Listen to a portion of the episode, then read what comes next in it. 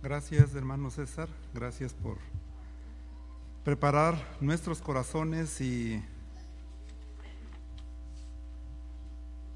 abrir la puerta para que el Espíritu Santo esté en este lugar. Quisiera pedirles a mis hermanos si gustan bajar también. Ya, gracias.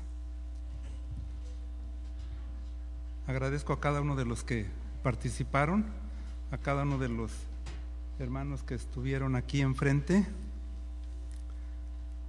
No sé cuántos estuvieron hace una semana, temprano, a la hora del inicio de la escuela sabática, pero lo que ellos hicieron ahorita, lo hicieron hace ocho días. Dije, bueno, ya practicaron, ahora que lo hagan de a de veras, a la hora del sermón, ¿verdad? La hermana Astrid dirigió el programa de escuela sabática hace ocho días e hizo una pregunta y hoy la quiero hacer. ¿Qué vieron ustedes aquí, hermanos? Irreverencia, ¿verdad? Hoy vamos a hablar acerca de la reverencia, al igual que hace ocho días durante la escuela sabática. Como yo hago el boletín y recibí la información de la hermana hace ocho días de la irreverencia, le dije, hermana, cambie su programa con el de la próxima semana, porque yo tenía en mente y yo creo que el Señor nos está mandando un mensaje, hermanos. El Señor nos está dando un mensaje porque no nos pusimos de acuerdo. De hecho, diferimos en una semana. A mí me tocaba predicar hoy, ella el programa hace ocho días. Cuando yo vi que era de reverencia, lo primero que dije que lo cambie y así en la mañana hablamos y en la tarde y, el, y al mediodía continuamos con el tema de reverencia. Pero yo creo que el Señor tenía este plan, de que mucha gente no lo vio el sábado en la mañana, ahora lo ha visto, ¿verdad? Y mis hermanos, dice una estadística que yo escuché hace tiempo, que un sermón el 25% de lo que se habla, la gente lo olvida en 24 horas. Mañana a esta hora, ustedes se van a olvidar de la cuarta parte de lo que yo predique ahora, en este momento. Dice que tres días después, la gente olvidó el 50%. Así es que van a olvidar la mitad para el miércoles. Y la siguiente semana, dice que una semana después, la gente normalmente olvida el 70%. Si yo les pregunto ahorita, ¿qué predicó en la semana pasada? ¿Quién y qué predicó? Un buen grupo se va a acordar, yo me acuerdo, ¿verdad? Pero a mí me tocó predicar hace un mes y ya no quise seguir con las estadísticas, porque si en, tres semanas, en una semana se olvida el 70%, a mí me tocó hace un mes exactamente. Quiero ver, ¿alguien se acuerda qué prediqué hace un mes? ¿De qué? ¿Cuál fue? ¿De qué, de qué tema hablamos? ¿Cuál fue el punto principal del sermón? La última vez que yo estuve aquí arriba. Porque si no, cerramos nuestras Biblias, oramos, apagamos las luces y nos vamos a casa.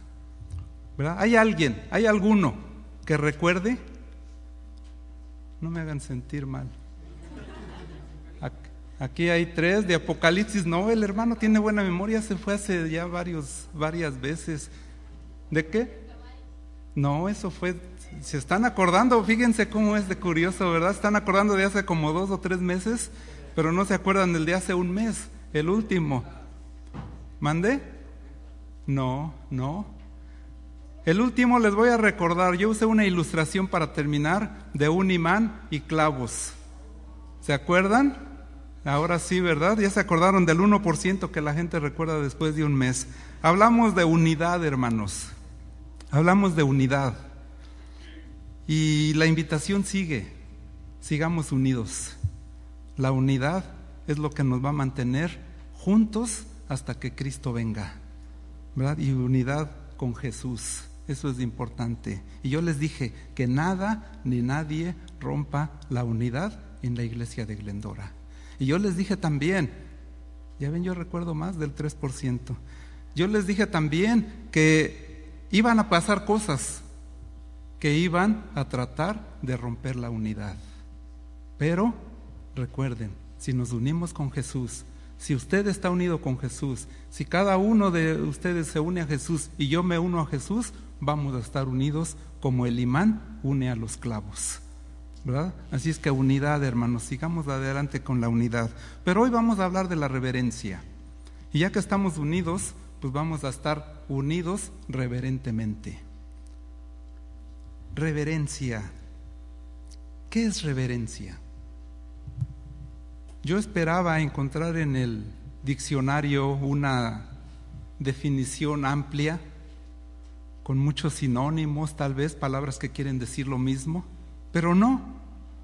El diccionario da una descripción bien cortita de reverencia. Dice respeto. Reverencia significa respeto y no da más definiciones. Así es que mis hermanos, al hablar de la reverencia, estamos hablando del respeto. Platicaba y comentaba yo en la clase que me toca dar aquí en la clase número 2, y lo he comentado con ustedes, yo conocí la iglesia allá por el fin de los setentas, en la Ciudad de México. ¿Y saben que se hablaba mucho de reverencia en aquel entonces? ¿Saben por qué? Porque como iglesias éramos irreverentes.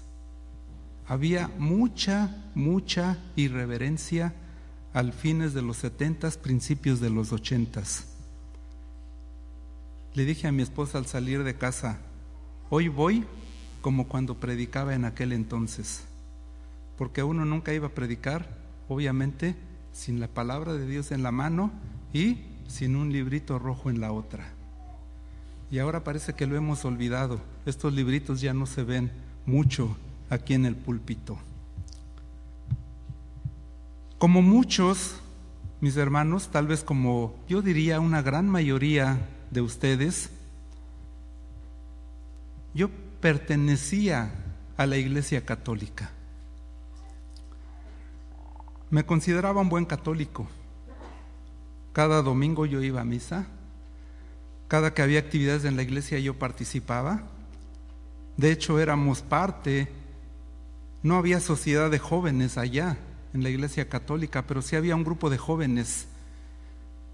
Y me hace recordar, construimos, eh, teníamos una iglesia más chiquita que esta, nuestra iglesia del Sagrado Corazón de Jesús se llamaba, y logramos construir una iglesia como cinco veces más grande. Y digo logramos porque los jóvenes hacíamos muchas actividades, que hacíamos una kermés, que hacíamos una obra de teatro donde cobrábamos para que entraran, que hacíamos y hacíamos y hacíamos. 18, 19 años yo tenía en ese entonces, ¿verdad? Y pues logramos hacer esa iglesia, mis hermanos. Y ahí se quedó, porque a los uno o dos años conocí el mensaje verdadero. Conocí un siervo de Dios que me llevó el mensaje, lo entendí, el Señor me iluminó, me dirigió y entonces empecé a asistir a la iglesia adventista del séptimo día. Pero cuando yo llegué, me extrañó. Hubo dos cosas que me atrajeron de la iglesia adventista. Y hoy lo voy a confesar que es. ¿Verdad? Número uno, a la iglesita era una iglesia pequeña, más pequeña que esta pero eran como unos, tenía capacidad como para unas 120 personas más o menos, y había como 30 jóvenes, mucho, 25% de la iglesia eran jóvenes de mi edad, 20 años.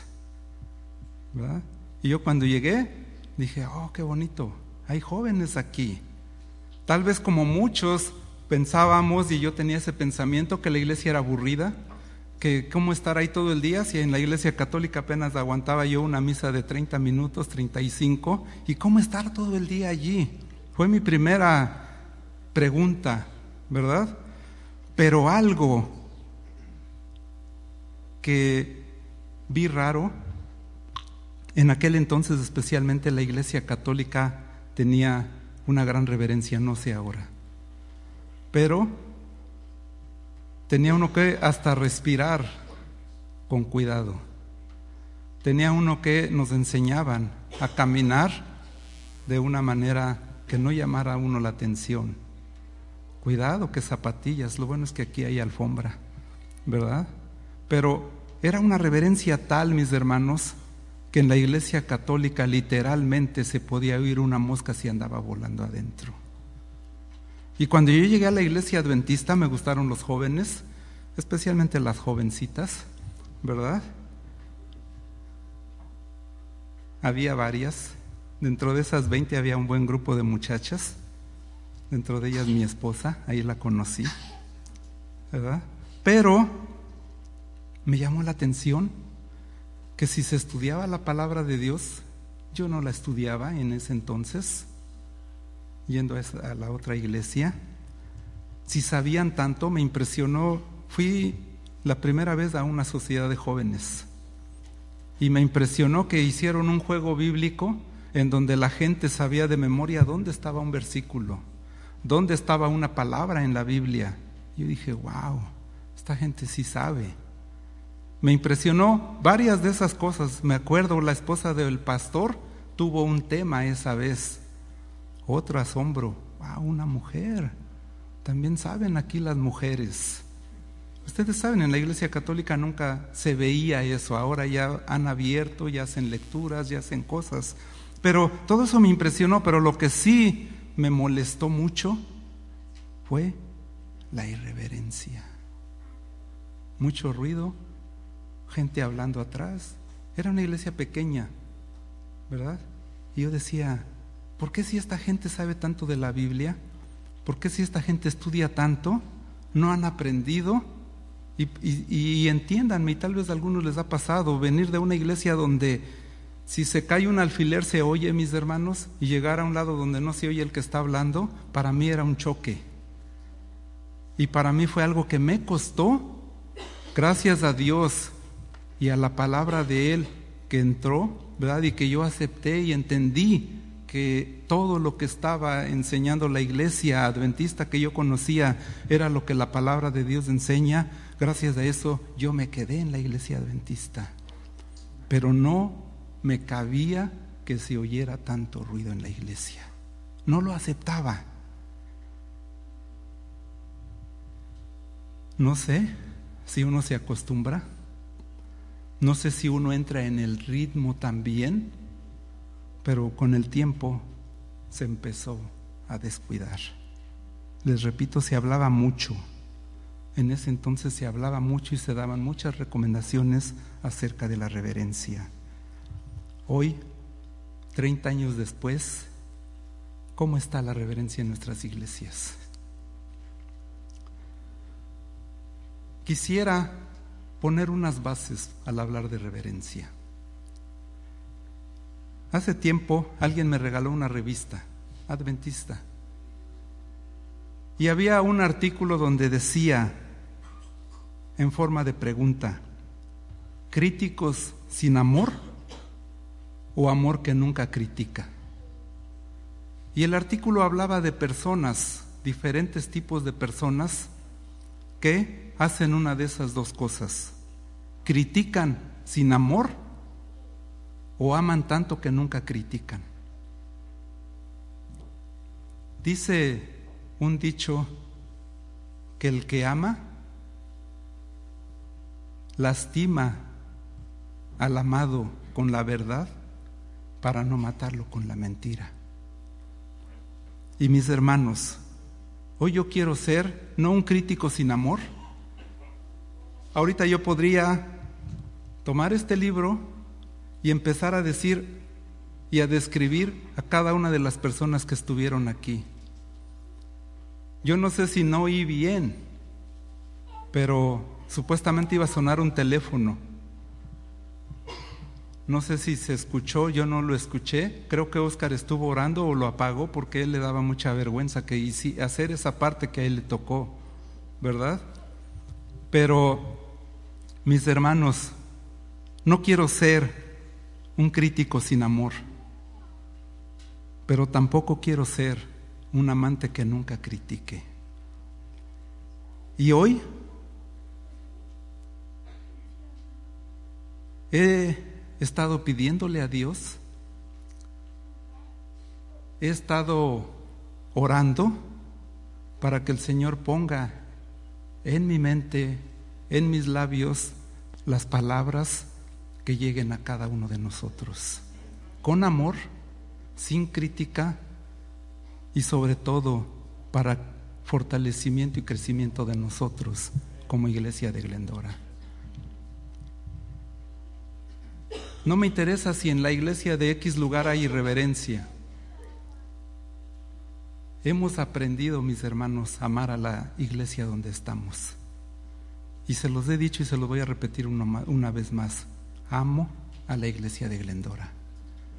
No tengo muchos años aquí en Glendora como algunos de aquí, de ustedes los tienen. Pero en tres años, la iglesia de Glendora y la mayoría, si no es todos, cada uno de ustedes, son alguien muy especial en nuestros corazones. Y con ese amor, mis hermanos, yo voy a hablar hoy de lo que el Señor, lo hago con esa autoridad. No es lo que yo quiero decirles, es lo que el Señor nos quiere decir en su palabra acerca de la reverencia. Primera base, con amor, mis hermanos. Reciban este mensaje con amor. Número dos, segunda base, Isaías 58. Vamos a ver qué nos dice la palabra del Señor. Vamos a ver el profeta Isaías, capítulo 58, versículos 13 y 14. Isaías 58, versículos 13 y 14. Miren el mensaje que el Señor nos da. Si retrajeres del día de reposo tu pie, de hacer tu voluntad en mi día santo, y lo llamares como delicia. Dice, santo, glorioso de Jehová, y lo venerares no andando en tus propios caminos, ni buscando tu voluntad, ni hablando tus propias palabras. Verso 14, entonces te deleitarás en Jehová, y yo te haré subir sobre las alturas de la tierra, y te daré a comer la heredad de Jacob tu padre, porque la boca de Jehová lo ha hablado. Si retrajeres del día de reposo de tu pie de hacer tu voluntad, y llamares al día de reposo al sábado delicia, ahí está la promesa. ¿Es una delicia para ti el sábado, mi hermano? Amén. El Señor nos llama a hacer del sábado una delicia. Y a lo mejor para ti lo es. Ahora la pregunta, ¿para el que se sienta a tu lado también es delicia? Tú ayudas a que el que está sentado a tu lado, al que está sentado atrás, al que está sentado en otro lado de la iglesia, ayudas y tu comportamiento dentro de la iglesia es tal que también él pueda decir, es un día de delicia para mí. Tercera base para hablar de reverencia. Levítico 19, 30. Levítico fue la lectura bíblica que tuvimos esta mañana. Levítico 19, versículo 30. Vamos a ir un poquito rápido. Dice, mis días de reposo guardaréis y mi santuario tendréis en reverencia. ¿Quién lo habla? Yo, Jehová. Ahí vemos dos cosas que van juntas, con pegadas, dicen en México, ¿verdad? Número uno, mis días de reposo guardaréis, una orden. El otro versículo en Isaías también hablaba del día de reposo. Y aquí agrega, y mi santuario tendréis en reverencia. Última base, Eclesiastés 5.1. La lectura bíblica que usaron hace ocho días en la escuela sabática. Me gustó, me gustó mucho, hermanos. Eclesiastés 1, 5, eh, versículo 1. Quiero pedirle a alguien que me lo lea. Alguien fuerte de la congregación que me lea Eclesiastés capítulo 5, versículo 1. Cuando fueres a la casa de Dios, guarda tu pie y acércate más para oír que para ofrecer el sacrificio de los necios, porque no saben que hacen mal. Ahí están cuatro bases, hermanos. Número uno, con amor. Número dos, guardar y hacer una delicia este día para el Señor. Y este día lo pasamos aquí, ¿verdad? Número cuatro, mantener reverencia en el santuario y en el sábado. Y número cinco dice, como los necios, porque no saben. Saben que yo me puse a pensar, y muchos cometemos errores cuando no sabemos, ¿cierto? Hoy hablábamos en la lección de un ejemplo, Saúl haciendo una maldición, el que coma en tres días de la guerra, que muera. Y su hijo, Jonatán, comió, ¿verdad? Y cuando Dios fue consultado, Jonatán hallado culpable. Pero dice que fue perdonado y el muchacho no murió porque actuó en ignorancia, no sabía. No sabía que su padre había dicho eso. Y ahí vemos la gracia de Dios. Y mis hermanos, muchas veces, algunos de nosotros, el hermano Montaño hace unas semanas predicó, a ver, yo creo que ahí se acuerdan todavía del 65%, ¿verdad? Y él predicó un mensaje especial para los nuevos, para los que se estaban bautizando apenas. Y dijo, mis hermanos, este mensaje es para ustedes. Y yo pienso que también, mis hermanos, muchos que vamos llegando a la iglesia, que nos vamos incorporando, llegamos y entramos en un ambiente y creemos que es normal. Oh, la iglesia adventista, así es la iglesia adventista. Y hoy les quiero decir, mis hermanos nuevos y mis hermanos no tan nuevos, que no es así como el Señor quiere que seamos como pueblo adventista. Dice la palabra de Dios y estudiábamos hoy que somos nosotros pueblo escogido, real sacerdocio. Somos llamados a ser sacerdotes especiales del Señor. ¿Qué ven nuestros amigos? ¿Qué ven nuestras visitas cuando vienen a este santuario? ¿Ven a un pueblo ordenado? ¿Ven a un pueblo reverente? ¿Ven a un pueblo lleno de fervor escuchando la, y estudiando la palabra de Dios? Respeto. Cuando se le preguntó a Jesús que cuál era el máximo mandamiento, él lo resumió, los diez mandamientos los resumió en Dios, en dos. ¿Cuál era? Amar a Dios con todo tu corazón, con toda tu alma, con toda tu mente, y amarás a quién? A tu prójimo como a ti mismo. ¿Saben que ahí está la reverencia, mis hermanos? Ahí está la reverencia. ¿Por qué? Porque si amo a Dios, ¿qué pasa? Vamos a celebrar el Día de las Madres pronto, ya en la otra semana viene, la siguiente, ¿verdad? Para las madres de aquí, pues es el domingo que sigue. Para las madres de México es el martes, creo que es el día 10. Y para las madres de México que están aquí, pues aprovechan porque usan dos días, ¿verdad? Mis hermanos, y cuando nosotros queremos a nuestras madres, ¿qué hacemos? Cuando yo quiero a mi madre, mi madre ya descansó en el Señor, ¿verdad? Y sé que la voy a ver con la ayuda de Dios, persevero para llegar y también encontrarme con ella, pero cuando ella vive, cuando están aquí entre nosotros, ¿qué es lo que hacemos? ¿Qué tratamos de hacer con ellas? Amarlas y respetarlas. Dios está con nosotros, ¿qué tenemos que hacer? Amarlo y respetarlo. ¿Y qué dijimos que era reverencia?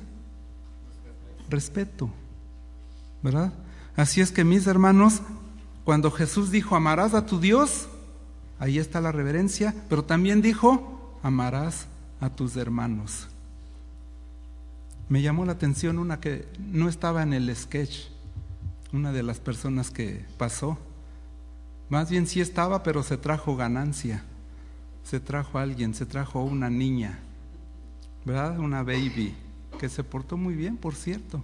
Y mi problema no es con los niños, hermanos, ¿verdad? Mi problema es con los papás de los niños. Y vamos a hablar ahorita un poquito de eso, ¿verdad? Pero, ¿cómo es que a veces hasta lo más hermoso que son los niños puede ser un motivo de irreverencia? Mi esposa, que era quien lo trajo, la empezó a levantar y los de atrás, ¿qué pasa? ¿Qué pasa cuando usted ve a un baby que se voltea y le sonríe? Hermanos, ¿quién puede resistirse a eso?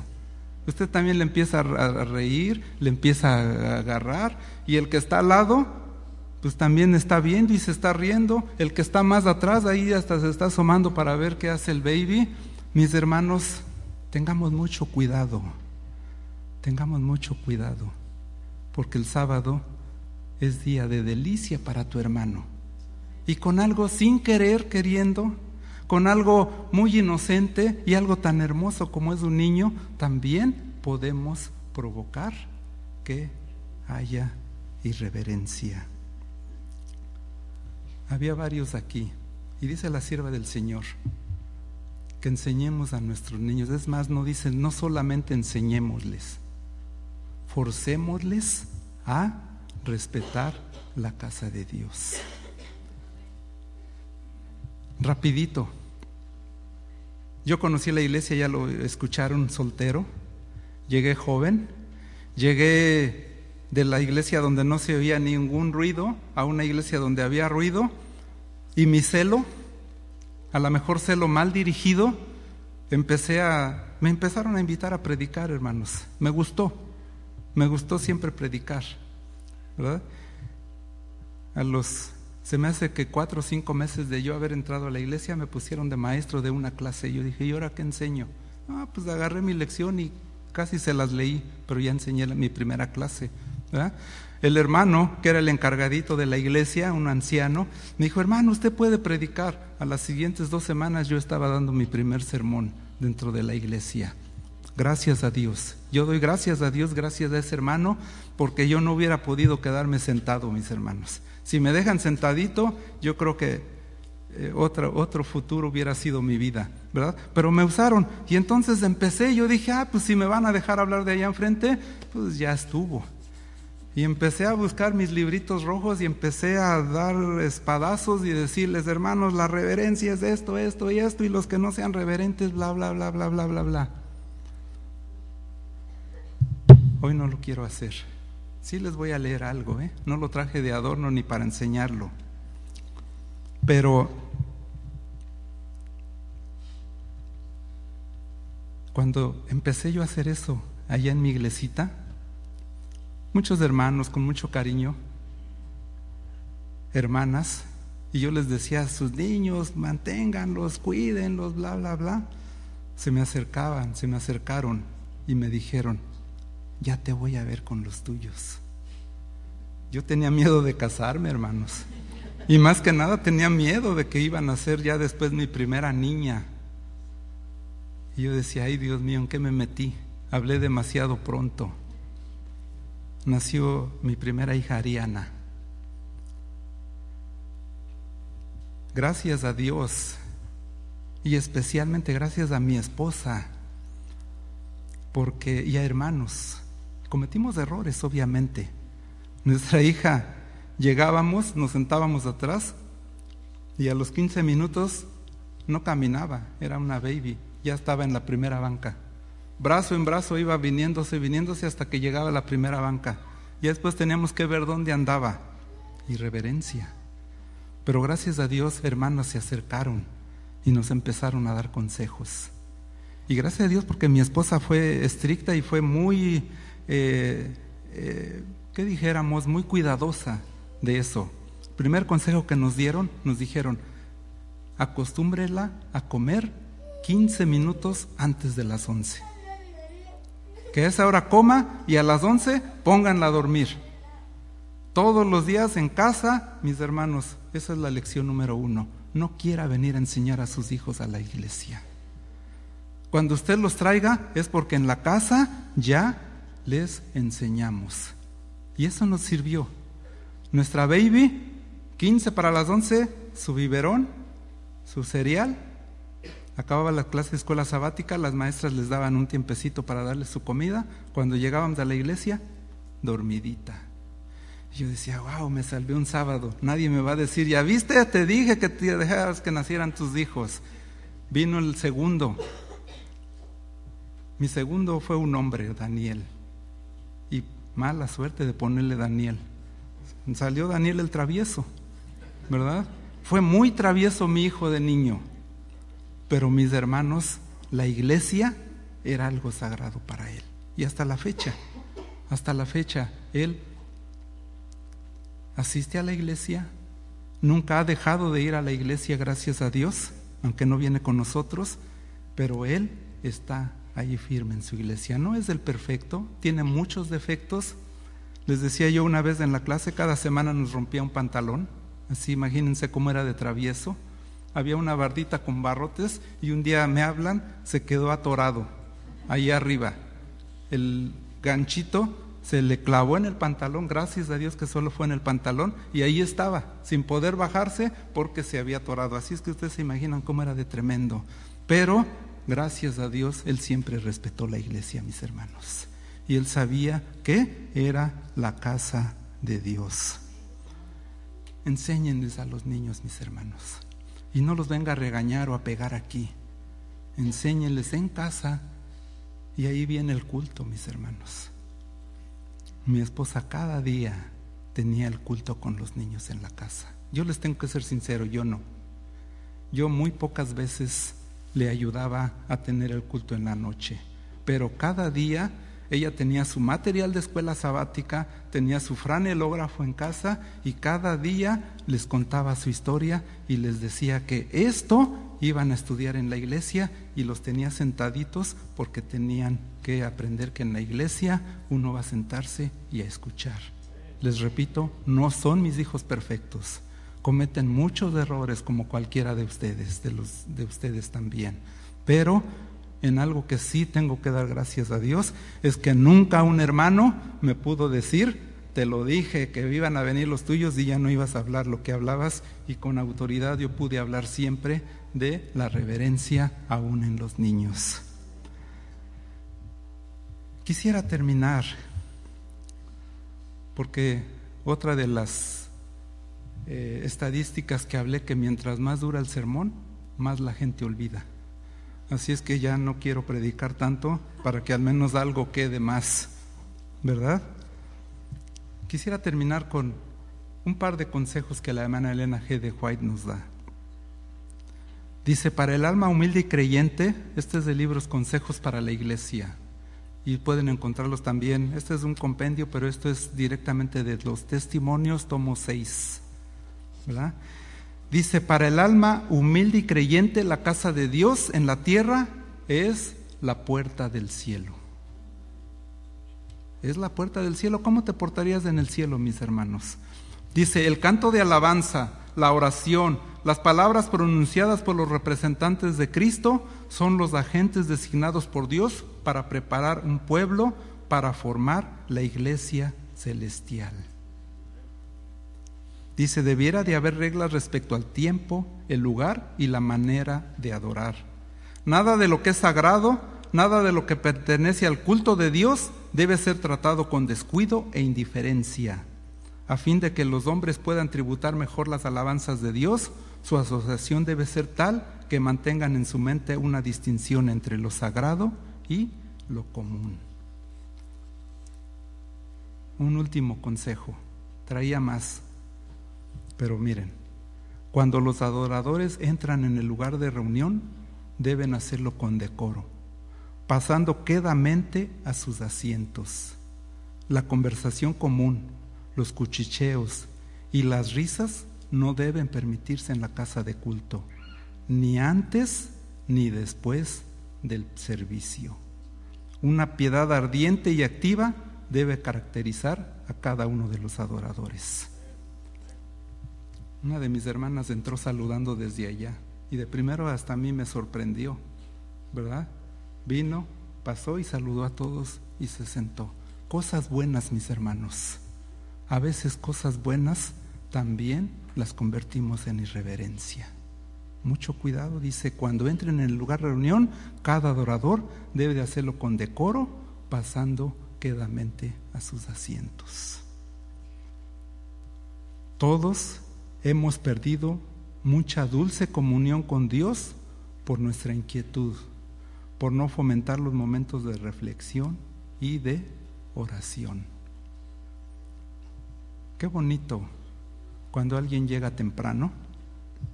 Noten, cuando alguien llega temprano y toma unos segundos en su lugar, arrodillados, para dar gracias a Dios por estar aquí. Y repito, cuando alguien llega temprano, llega a su lugar, se arrodilla y agradece a Dios. A veces hasta eso se llega a convertir en irreverencia.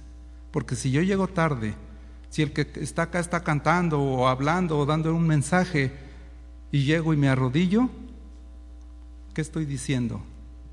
No me importa lo que tú estás hablando, yo me arrodillo. Dice aquí, cada uno entre callada y quietamente y tome su lugar. Si cuando la gente entra en la casa de culto tiene verdadera reverencia por el Señor y recuerda que estará en su presencia, habrá una suave elocuencia en el silencio. Dice las risas, las conversaciones y los cuchicheos que no son malos en otro lugar, vienen a ser un problema para los adoradores en la casa de Dios. Hoy hablaba la lección de escuela sabática de la reverencia, ¿sí lo, tocaron ustedes en sus clases? El vestuario de los sacerdotes era parte de la reverencia. Saben que los sacerdotes tenían un, algo especial en su manto, en las orlas, y les dije en la clase, se los voy a decir, va a ser tocado en el sermón, y casi ya no lo iba a hacer pero quiero terminar con eso. En las orlas los sacerdotes tenían dos cosas, campanitas y granadas labradas. Ahí es otro tema, mis hermanos, el vestido, el vestuario. El vestuario de los sacerdotes fue algo especial para provocar reverencia en el santuario de aquel entonces, en el tabernáculo cada prenda y cada cosa que componía ese traje especial, vamos a llamarle ese uniforme del sumo sacerdote, era algo especial que indicaba, número uno, a Jesús y número dos, la reverencia que debería de haber en el santuario. Las campanitas tenían un propósito. El, el sumo sacerdote una vez al año entraba al lugar santísimo. Cuando yo conocí la iglesia aprendimos eso. Lugar santo, lugar santísimo. Y cuidado con subir al lugar santísimo si uno no tenía que subir. Nos regañaban y casi nos borraban de la iglesia. Hoy en día es tan común entrar como sea a la casa de Dios. Pero mis hermanos, ¿qué propósito tenía las campanitas? ¿Qué iba a encontrar en el lugar santísimo el sumo sacerdote? La presencia directa de Dios. Y el sacerdote tenía que ir preparado espiritualmente para encontrarse ante la presencia de Dios. Y si el sacerdote, y yo tiemblo mis hermanos, yo tiemblo. Ahorita yo estoy ocupando el lugar del sumo sacerdote de aquellos tiempos. Y yo tiemblo porque si el sumo sacerdote entraba sin el perdón de sus pecados y sin la preparación de vida, ¿saben qué pasaba con él? Moría. Y ese era el objetivo de las campanitas. El pueblo no lo veía porque había cortinas, estaba cerrado, pero el sacerdote no paraba de caminar estando adentro. ¿Para qué? Para que las campanitas sonaran y el pueblo y los demás sacerdotes supieran que él estaba vivo delante de la presencia de Dios. Cuando no oían las campanitas, ya había pasado algo. El sumo sacerdote había entrado indignamente al lugar santísimo y había muerto. El sumo sacerdote le ponían un lacito amarrado a la cintura y ese salía hasta afuera. Cuando ya no se oían campanitas, nadie podía entrar ahí más que el sumo sacerdote. Jalaban del lacito, no podían ni siquiera entrar a sacarlo. Tal vez hoy no traemos campanitas, mis hermanos. Tal vez hoy no es tan drástico morir si entramos en forma indigna al santuario del Señor. Pero la invitación de Dios es la misma. Guardad mis sábados y tener reverencia en el santuario. Van a olvidar el 99% en pocas semanas. Quiero que nada más recuerden una cosa, mis hermanos. Habacuc 2.20. Si olvidan todo el sermón, no me preocupa. Pero Habacuc 2.20 nos dice, mas Jehová está en su santo templo, calle delante de él toda la tierra. Que Dios bendiga su palabra, que Dios nos bendiga como pueblo y recuerden, los amo mucho hermanos. Que Dios les bendiga.